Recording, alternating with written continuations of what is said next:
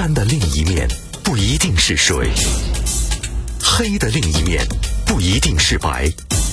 世界多元，换一面再看。好，继续马青观察。你知道“躺平”这个词儿吧？就是戏称啊，什么都不干，咱们就躺平吧。那最近呢，在贴吧上有一个非常火的躺平学大师，这个叫钟哥的网友啊，他开了个帖，介绍了自己的生活：不上班，不劳动，一天就吃两顿饭，每个月的花销只要两百多。那偶尔无聊了，到片场去打个工，打工的内容。都是躺平，他是去做群演的，扮演尸体 啊，听上去就特别像个玩笑，对吧？那我们怎么看这个这个躺平学大师呢？那舆论当中呢有各种样的议论，始终努力干活，然后发现哎也就那样。那是不是我我干脆就躺平了就算？那我们先来看一篇评论，评论说这个小哥呢是有一套足以自洽而且颇有说服力的哲学逻辑，低欲望去消解高压力的社会，重拾质朴生活，对忙碌的人群发笑。他写在帖子开头的一段话：我可以像蒂欧根尼只睡在自己的木桶里晒太阳，也可以像赫拉克利特住在山洞里思考。只有躺平，人才是万物的尺度啊！他写的这个。颇具有哲学意味的话啊，就是感觉上他的生活、他的想法都已经跳出了一般人的观念，不因外部的物欲而喜悲，是一种精神层面上的自由。很多人表示羡慕。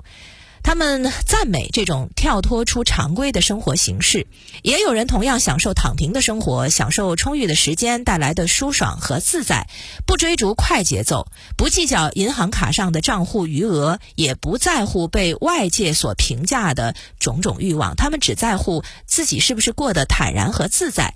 所以呢，从某种层面上说，为什么这个躺平学大师能够获得人们的羡慕呢？可能是感觉到感觉上他好像已经实现了很多人追逐的那种高。超级自由就是钱财不能够束缚自己的生活，这种躺平学确实容易让人联想到最近几年的一种呃生活状态，就人们所羡慕的一种生活状态，叫财务独立、提早退休。那很多人以为呢，这个财务独立、提早退休，感觉好像是得实现财务自由以后才是如此的。那可能呢，这个理解有一些误会，就是。财务独立、提早退休的核心法则是降低自己的生活欲望，过极简生活，在短时间之内积攒出未来长期的生活成本。而本质呢，是以简单生活为前提，减少自己的开销，从而实现不用上班但依然可以维持生活的状态。它不需要降低当前的生活质量，或者牺牲未来的生活方式。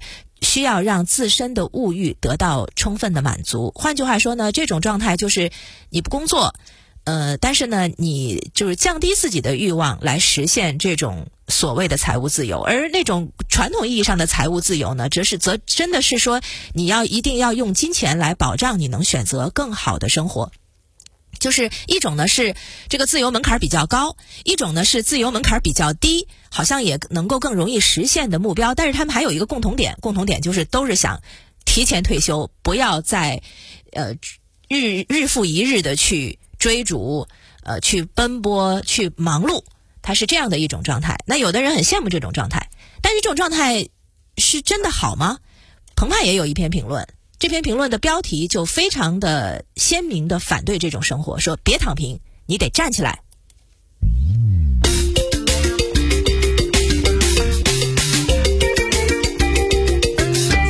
澎湃的这篇评论是说，躺平学呢好像是个新名词儿，但其实一点儿都不新鲜。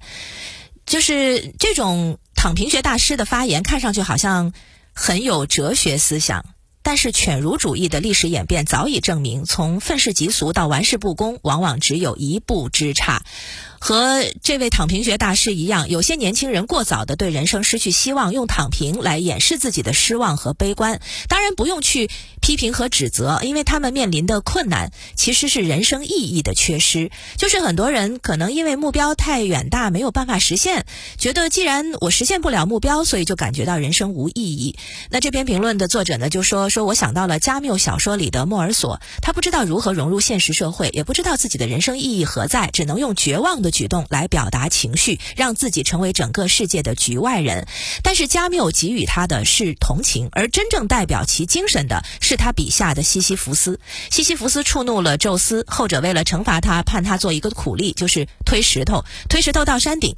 可是呢，一到山顶，巨石就会滚回到山脚下，这意味着西西弗斯必须从头再来，他只能无意义的重复这项工作，直到永远。他好像就是面临人类的一个困境，一切都是徒劳。而选择躺平的人，可能就是这么理解生活的。但是他还有另一种选择，就是不再绝望和怨恨，而是精神焕发的去推动这块巨石。这么一来，推动巨石就不再是无意义的了。就是他用自己的选择创造出意义，用无尽的斗争去对抗虚无，而这也是一种人生的隐喻。就是生活本来可能就是无意义的，但是我们的每一个选择、每一个行动，都在创造属于自己的意义。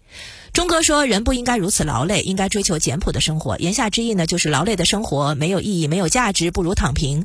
不过呢，这可能是对生命的误解。躺平是没有办法发现价值的，因为所有的价值都是人。主动创造出来的。好，结束马青观察。